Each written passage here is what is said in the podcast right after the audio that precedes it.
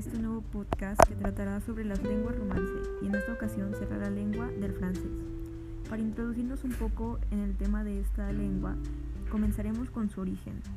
Durante el periodo del romance, en algún punto entre los siglos 6 y 9, hubo una evolución del latín vulgar y nace la lengua francesa o provenzal.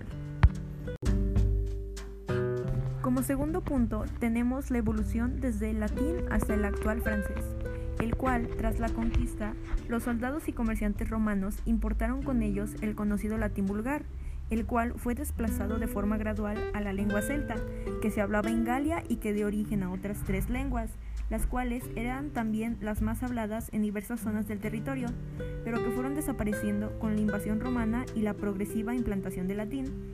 Y con el paso de los siglos el imperio romano entró en un declive, lo que propició la llegada de pueblos de origen germánico como los francos y los visigodos, los cuales hicieron contribuciones al francés actual. Esta lengua se habla en 29 países, en ellos incluidos Bélgica, Senegal, Canadá, Camerún, Níger, Suiza, Togo, Francia, entre otros.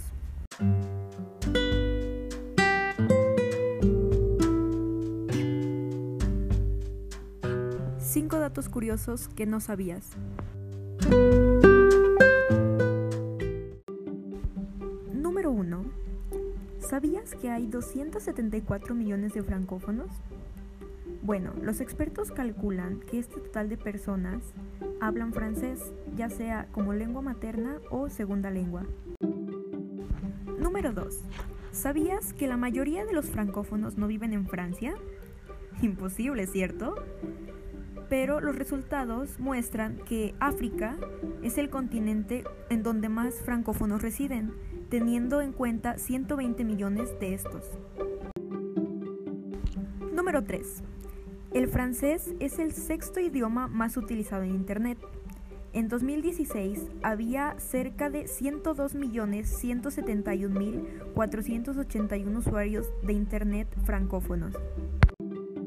Número 4.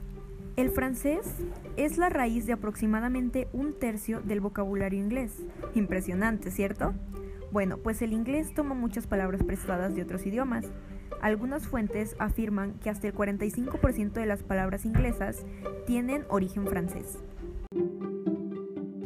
Número 5. El francés es uno de los idiomas más fáciles de aprender para los angloparlantes.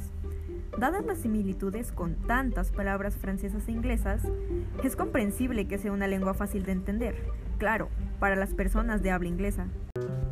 Espero que les haya gustado mucho el programa del día de hoy. Fue algo corto, pero claro, nos seguimos enriqueciendo de información. Espero que haya sido de su agrado. Muchas gracias.